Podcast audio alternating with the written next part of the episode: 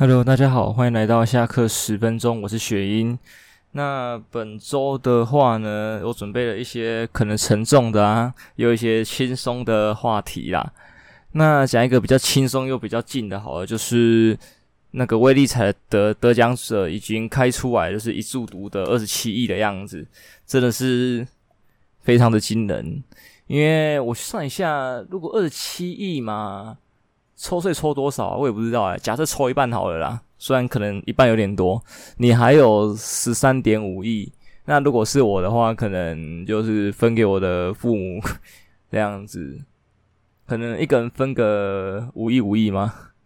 对，这样我自己留三点五，三点五可能一点五去零头，拿去撒在各个慈善机构啊，做点好事，两亿自己留着。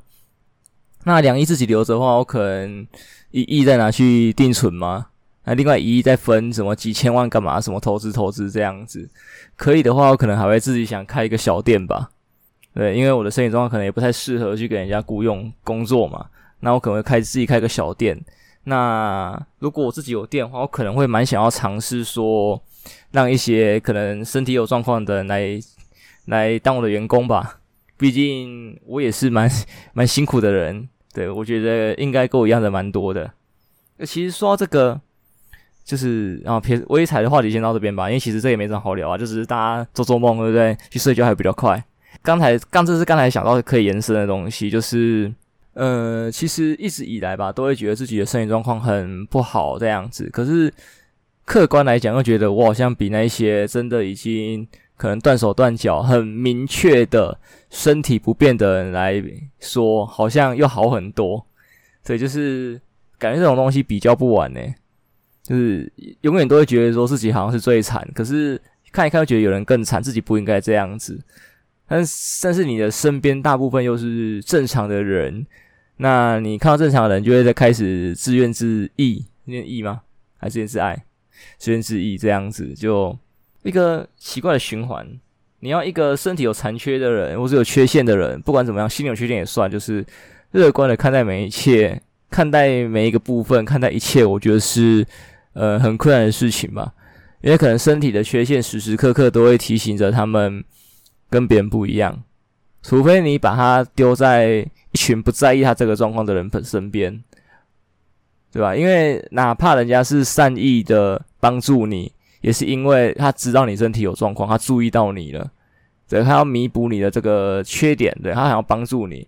可是这个帮助有时候反而会是一个刺在人家心上的刀吧，我觉得啦，就是很帮不帮其实都很两难。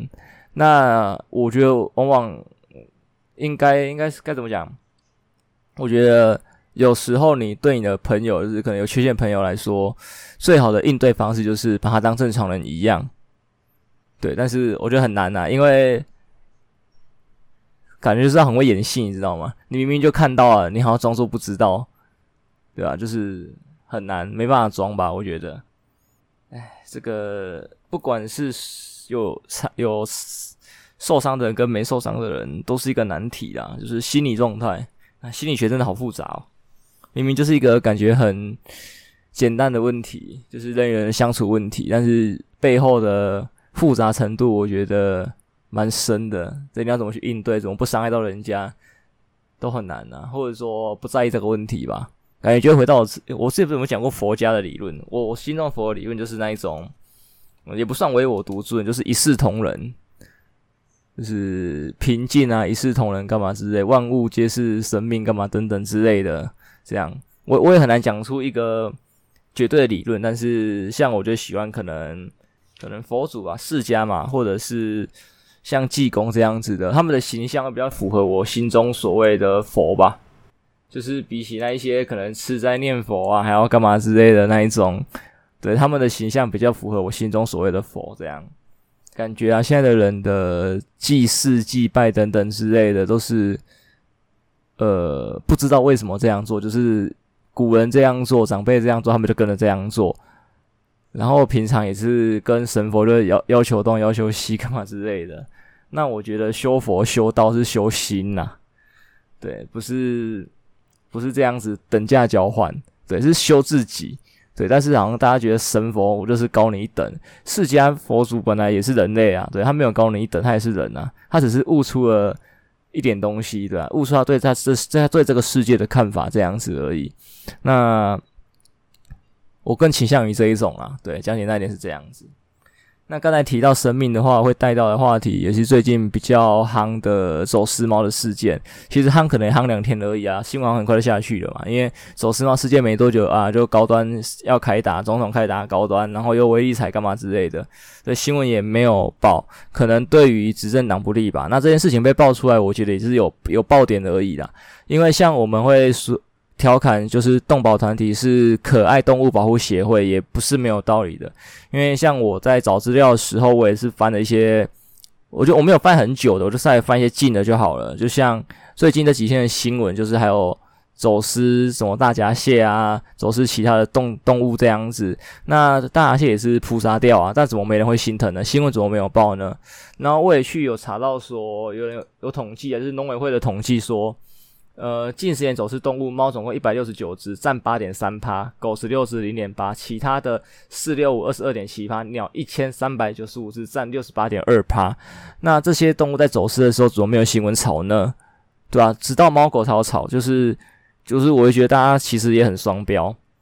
嗯，前面先让我泡一泡啊，对，就是我觉得人类真的是。可真的就可爱动物保护协会啊，对，就是遇到猫狗自己喜欢的动物的时候，才会说，呃，他们很可怜啊，这样扑杀不对的啊，是不是应该修法？是不是应该怎样怎样怎样怎样怎样怎样？但是有没有想过其他的动物呢？对吧？那更甚者就是平常我们当成食物的鸡牛羊嘞，像我刚才的大闸蟹，大闸蟹是八月二十号的新闻嘞，两公吨直接也是销毁掉，就是好像说变得好像吃的就不是生命一样。对啊，就是我觉得大家不要那么双标啦。你要坚持说那些猫狗是生命的话，那你就要对其他的动物也一视同仁嘛。那再过来说好了，呃，这次的扑杀嘛，该怎么讲？呃，先讲什么点好呢？先讲为什么会有这会有这样的对待方式好？我觉得首先啊，我没记错的话，台湾的法规把这些动物们。归类在物品上面，所以面对防疫的那个方案，用的是销毁，对，走私来只是直接销毁这样子。所以如果啊，他们是依法行事的话，我会觉得，呃，政府方面或者行政人员方面是没有做错事情的。那我觉得错的可能是这个社会，也不是说大家去喜欢可爱动物怎么样是不对的，我是说。呃，这个法原本就定在那里，然后以前也不是没有发生过走私的事件，不管是猫狗还是鸟或其他的动物。那在当初有问题的时候，就应该提起修法或是改革了，而不是每一次就这样子哦，发生事件的新闻爆出来了，吵个两天之后就沉默下去了，对吧？然后再说啊，法律有问题，那你尝试去做更改了吗？对吧？所以，一般的民众在画修，我也觉得你也不用修修得很严重啊。就是你的情绪上来了，你有本事就好好的去支持修法的所有行动。可能如果他们需要联署或者需要一些帮忙，就去帮忙，而不是只在网上打嘴炮，好吗？然后就只有新闻出来的时候会吵个两天啊，弄得自己像很正义一样，假道学，妈的！对，我觉得这样不好啦。好，再来就是。有人也提过说，为什么不直接送检疫啊，干嘛之类的？因为我不是很清楚流程。那我先初步简单的来讲是说，你送检疫要花的钱谁要付？民众要付。那我看到有一篇有指出说，呃，因为检疫就是进口猫狗的检疫好像很麻烦，要半年吧。所以如果你今天走私进来了，如果要走检疫的流程，就是要留半年，半年每天都有那个。反正住的费用还干嘛的？还有私药检算便宜的咯，就是一些住的费用、检查费用干嘛？微博弄起来一支好像要十几万吧？那谁付？对啊，那基本上都走政府的流程的话，理论上是纳税人付。那你愿意付吗？如果全全台湾人都说没问题，那这个问题不是问题啊，好不好？就不是问题。那送检疫啊，好，那再换个想法，那领养的人付吗？那领养人是不是也只要领养那些检疫出来健康的、可爱的、好看的？如果那些有问题的呢？因为近亲配种很容易有一些基因上的缺陷嘛，那就容易生病或是有一些其他的问题。那他们后续如果需要治疗嘞，对，光检疫的费用就已经卡在那里，谁要付？没人。后续的治疗嘞，你要你要负责吗？也没人。对，大家直接说啊，好可爱，好可怜，然后嘞，没有实质的作为啊。所以我也觉得不要在那里花修。对，再来啦。还有后续的一些其就是问题啊，因为我也不知道现在防疫的规则嘛，这个跟我不是相关的嘛，也有可能是说他进来如果没有立即的处置还是干嘛之类的，会不会很快的造成传染病的散播出去？因为像我有查到说，呃，之前也有候鸟啊或者什么的，就是来台之后造成就是鸡啊被感染，然后全台扑杀几万只鸡这样子的事件发生，那也没有人去靠北啊。啊，顶多鸡农会靠北啦，因为他们是真的受伤的那一块。其他人呢？啊，鸡排涨价了，对，网络上只有这种留言啊，鸡排要变贵了，这样子啊，最近可能要少吃一点鸡了。对，你们直接留出这种 听起来很残忍的留言，你把鸡换成你所谓的猫狗嘞，这种话你说得出来吗？也有应该会有人也提到说。为什么走私的标准都不一样？像我自己有想到啦，走私人、人口贩卖跟走私猫狗那个，因为像刚才就有分级的嘛。呃，理论上全世界的法律应该都是人是最高级的啊，因为毕竟地球目前是人类在统治的吧？对，所以人类应该最高级，然后才是其他东西。对，我这用的是东西，因为像台湾的法律就是东西嘛，那你就搞他们一级，所以定的法也不一样，不应该用一样的标准来看。那如果你要用所谓的道德的话呢，就会有问题啦。毕竟都是生命。那既然我们是法治国家嘛，那你也只能用法律来看待这件事情，我觉得会比较好。就是呃，法律流程没问题，没有问题，那他们就这件事情暂时没有问题。那这件事情是处理的不好，是啊，不知道是为什么啊、是因为法律呢，还是因为其他流程呢？那我们去修改那些问题，对吧？这才这才是正确的啊。因为其实，因为这我们的法律行之有年的啦，所以我才有前面的那一段论述嘛，早就该改了。那如果像是你今天新创的一个社团或者新办一个公司，有一些规定规定出来，就是人在想的时候可能没有想那么完善嘛，遇到事情的时候才知道说那里有问题该修，那你就该修了，遇到就该去就去调整了吧，而不是一直放着摆烂嘛，然后每年就又有人出来吵一次嘛，然后吵完一次之后就又沉默了嘛。对啊，如果你说是，呃，修可以修法可以立法的让你沉默，那我、这个问题就很严重。但是如果是自己发现有问题的人，对你只讲个两天，没有去积极的处理这件事情的话，嗯，感觉这句话好像在检讨被害者，或是检检讨有有关心的人。嗯，这个好难哦，还是我想太多了。总之啊，那个看到新闻才在吵的，我觉得是最没有资格讲话的。我觉得啦，因为你你不懂流程，不懂程序，你也没在在意法律，对不对？你只在意猫猫猫狗狗可不可爱，然后扑杀了好可怜。你就是你连我刚才讲的，你有没有觉得全全部的生命都是平等的这个观念都没有？如果有的话。你每看到一篇这样子的新闻，不管是像我刚才讲大闸蟹还是鸟，你都会心痛的话，那我你真的没问题，你的人格真的是非常的高尚。对，我这个没有调侃意思，我是称赞，就是人格非常高尚。那我只能说，你活在活在这个世界，活在这个法律规则下的台湾，是真的很辛苦啦，委屈你了，因为没有办法。那对啊，我也只能好啦，祝福。这些人能好好的，对，就是就是少遇到这些事情啊，对啊，不然情绪会受影响蛮大的。我刚才好像还在想一个什么东西，有点忘了，我想一下。然后再要探讨就是说，那这次的走私猫事件，其实真正应该怪的源头，我觉得就是要一个走私负责走私的人嘛，第二个就是后面的幕后黑手吧，就是负责主导这个这个走私事件的人。跟顾客，因为这东西就是供需嘛。像呃，如果你没有这个需求，他们也不会冒着风险走私嘛。因为走私被抓要关要罚钱干嘛的，那可能利益比较大。像我跟我妈讨论这件事情的时候，她也说一百多条生命，为什么就是只判六万块就可以交保？那这边的话，一样回到原本讲的，如果法律走的问题没问题的话，那你也不该靠背他，靠背说为什么对方可能交保？你要靠背的是那个法律到底他妈谁定的？怎么还不修？对，然后可能要去关注这后续修法的问题，这样子，因为事情发生了，现在的你没办法那个，你规则这样定嘛？你玩游戏的时候也知道啊，你跟别人玩游戏或是谈事情的时候，规则定在那里就定在那里了，你不能突然说，哎、不对不对不对不对不对哦，对我要改规则，没有，你就只能。好了，我们下一把再这样算，你只能这样嘛？我们好这边有问题改了规则，下一把才算，所以这个你也只能这样了。这这可能蛮无奈的，可是你也只能这样。对，就是检讨背后的那些人呐、那就是一样督促，不是说督，就是可能会提倡大家说，就是领养代替购买，一直以来都在讲这件事情嘛。因为说真的，像这件事情在刚发生的时候，又有人抛出了说，像收容所里面其实也有几百只、几千只的猫狗在等待领养。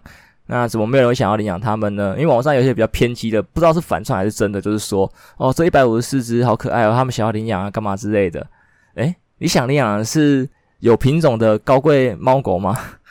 对吧？你好像不算是真正的爱猫人士，因为真正爱猫人士的话，应该是不会去讨厌它的品种吧？真正爱小孩的人、爱人类的人，他们也不会讨厌品种吧？对，他们在领养小孩或者是援助一些难童的时候、孤儿的时候，他们还有挑吗？哦，白人小孩我才要，黑人的我不要，这样吗？这样种族歧视吗？对、啊？就是应该要一视同仁才对啊。所以这些言论我也是觉得，算了吧，你们还是闭嘴吧。对，不要这样，好不好？对，你只喜欢可爱动物而已，你不是真的喜欢猫狗。唉，只能觉得说整个都是各种无奈。对，那关于修法的，就再回来讨修法的问题吧。那。要怎么严严厉的遏止？我觉得只能把惩罚改高吧。因为你像刚才的六万块交保这件事情，就可以就可以知道，就是其实罚的不重，对吧？可能进去关关的也没多几年，或者是钱也罚的不够多，就是走私进来的价格可能高于这一些。因为我不知道其走私猫狗的价格多高，但是以其他东西来说好了，其他东西为什么会有人走私进来？就是因为利益高，被抓到的钱跟没被抓到的钱，其实可能很容易。达到个平衡嘛？假设他走私一趟赚三千万，然后被罚最多可能只罚两千万之类的，那他觉得他可以赌赌看嘛？对吧？他可能只要一趟成功，一趟失败，他还是赚一千万。除非他这么水小，第一次就失败了。在如果是有组织、有规模的情况下呢，你可能不会那么容易就被抓到吧？对，通常被抓到都会说自己是初犯，但是对他们的初犯是指我第一次被抓到。其实前面可能还有很多次，那是不是赚的？是啊，对，就是他们的利益觉，他们觉得利益跟风险是可以打平掉的，所以他们才冒险做这件事情。那如果我们把惩罚提高到他们的利益不足了呢？还有就是我们把需求降低，对，如果没有人要养这些名贵的猫猫狗狗，就没有这些需求，那他们也不会有这门生意的嘛。就是有句话叫“杀头生意没人做”嘛，对吧？对，就是没有利益的话，就不会想做；没有想做的话，就可以遏止这个事件的发生，对，或者降低事件的发生，可能还是有，对，可能还是有一些人特别珍爱某一些特殊的品种，对，还是有。可是，是不是就可以从可能原本走私几百只，渐渐降到十几只这样之类的，就变慢慢变少嘛？呃，你要清零，我觉得很难啊，就是。我觉得人都会有一些奇奇怪怪的欲望或者想法，你管不住，对，但是你一定能慢慢的降低。但是最根本的还是回到，就是大家要一个领养代替购买的那个想法吧，对啊，因为其实猫狗在这个世界上数量很多，这个这个其实我也可以套在人身上，对，因为其实人也不一定要生小孩，因为自己自己生的不会比较好，对，领养的话可能还可以减少很多孤儿的产，就是。呃，接上很多孤儿的那个，对，反正就是对啊，就是对，可以见到很多孤儿。对，我在广场小。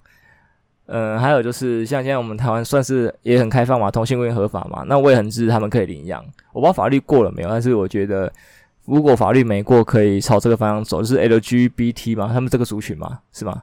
就是没办法正常，就是一男一女生小孩的这个族群们。都可以去做领养小孩这件事情，就是一来满足他们想要有自己的小孩的这个想法，那二来就是说也可以减少一些破碎家庭的产生吧。因为可能这些孤儿从小没有得到适当的关爱的话，对，可能就是那种心理心理学相关的吧，就是可能长大后的一些心理阴影之类的吧。那如果我们既然其他人有能力给他那一些爱的话，就是就让我们给他吧，对吧？他缺少这份爱，我们有能力多给他这些爱，就让他们在一起吧，对吧？让他们领养这样子，就是这个流程啊，我觉得就是可以可以去努力改进的方向，对，就是领养，不管是动物还是小孩这样子。在最后的话，就是提到说，可能总统也说喊修法嘛，那我觉得总统修法可能也是喊喊而已吧，对吧？因为以目前。的政治倾向一党独大，他要修应该是蛮容易的事情啦。对，虽然当年我投的是民进党，对，但是呃，我只是从两个人里面选一个比较好的，然后政党票给另外一个执政，给那个时代力量。虽然现在时代力量也偏绿，对，一堆绿色的人跑掉了，就是该怎么讲？好，这有点离题啦，但是我还是提一下，就是。真的，执政党跟在野党一定要不同，懂吗？就是，而且国会不能过半。目前的情况就是，大家当初就是全部都投民进党，不管是总统还是政党票，那就会变成国会过半。那要投那个小，他说什么就什么啊。对，但是当时好像没有人想到这件事情吧？对，因为毕竟当初网络洗的，跟很多手头主或是很多不了解的没有想那么多啦。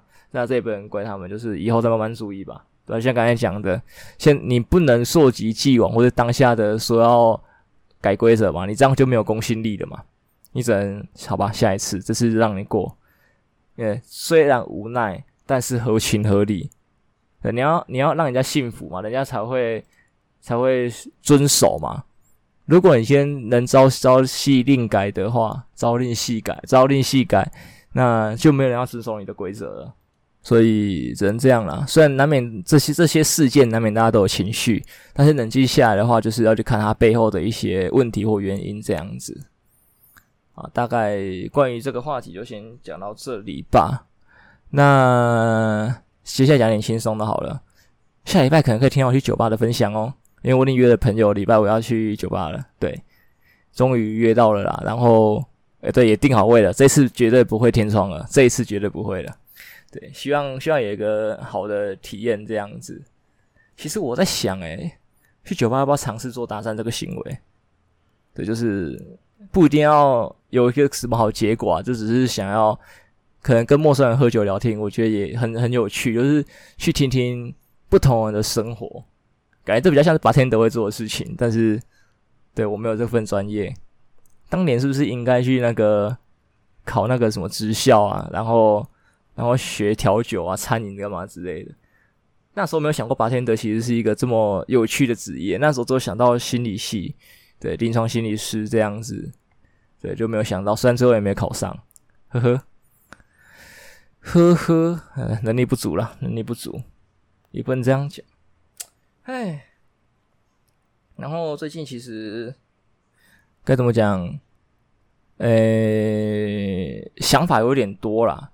其实我在想一个一个企划，我不知道在诶、感觉可以有文本的模式啊，或者是录一个新的 podcast 节目。可是这样的话也是会写文章啊。那这个我还在想，也有可能我会放弃掉。对啊，我们两千单第一个单字 abandon 放弃。啊，就是我觉得这个这个暂定计划叫人生的一幅线吧，因为我就想到说，人常常会想说，如果当初怎样怎样，会不会现在不一样？干嘛之类的？那我觉得可以从先从我开始，或者或者后来去募集大家的一个故事。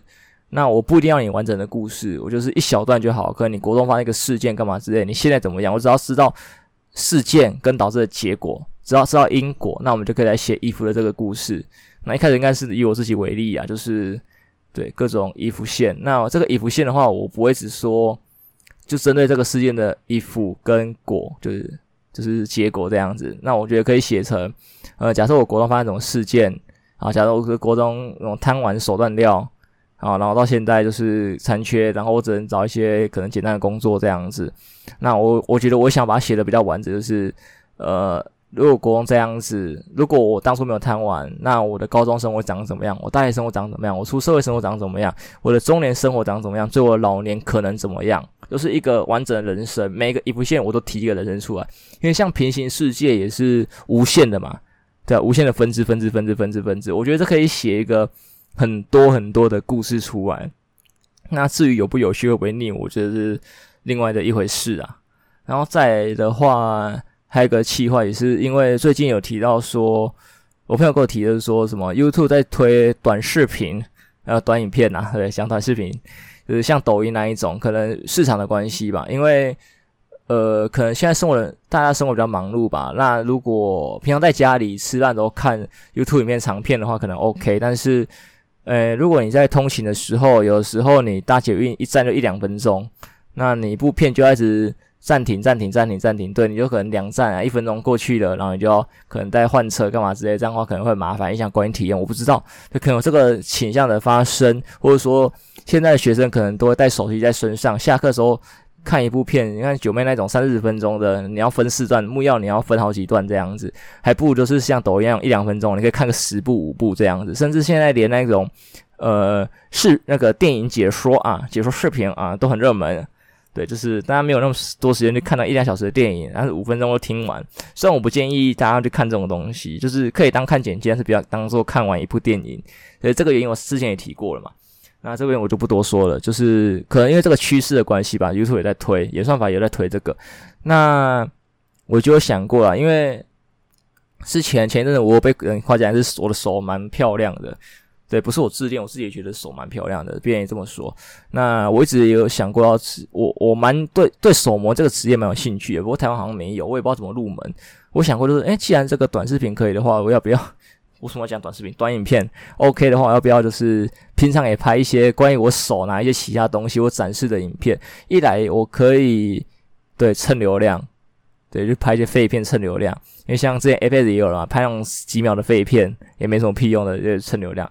二来就是我顺便就是借由这个去观察我自己手的美感，或者拿东西怎么样吧，就是一个训练嘛。万一有人看到影片觉得手漂亮，适合当手模的话，诶，这样不错，一个好的收获。二来就是以后如果真的当个手模，总是因为我我看到一些国外手模，他们拿东西的姿势干嘛之类都很讲究。对，我是不是也可以等于我的事前练习呢？我觉得也是一个不错的那个点呐、感觉可以拍弄弄看这样的东西，而且拍手拿东西，你看也不用什么脚本什么东西，就是身边有什么可以拿就拿起来，然后展示这样而已。就是成本其实算低，你也不用去剪剪辑，剪辑可能也不用弄很久的时间，就是短短这样一分钟的。啊，可能你拿的很顺，你也不用剪，你可能就是东西掉下去再捡起来，这种最后是要卡掉，对，剪不到什么，也不用上字幕，可能你找一个轻快的音乐吧，你可能音乐每一部都一样就好了，对，就是。成本很低啦，我觉得，我觉得我自己可以试试看的东西。我目前是大概就这两个企划想要执行吧。对，这个我还在想，看会不会有什么改变我的想法吧。那最快的话，我也希望我就是下周干嘛就有点结果。对，但是提到这个话，刚好看到也有别人讲说，你这个短影片的话算是流量密码，但不是财富密码，因为。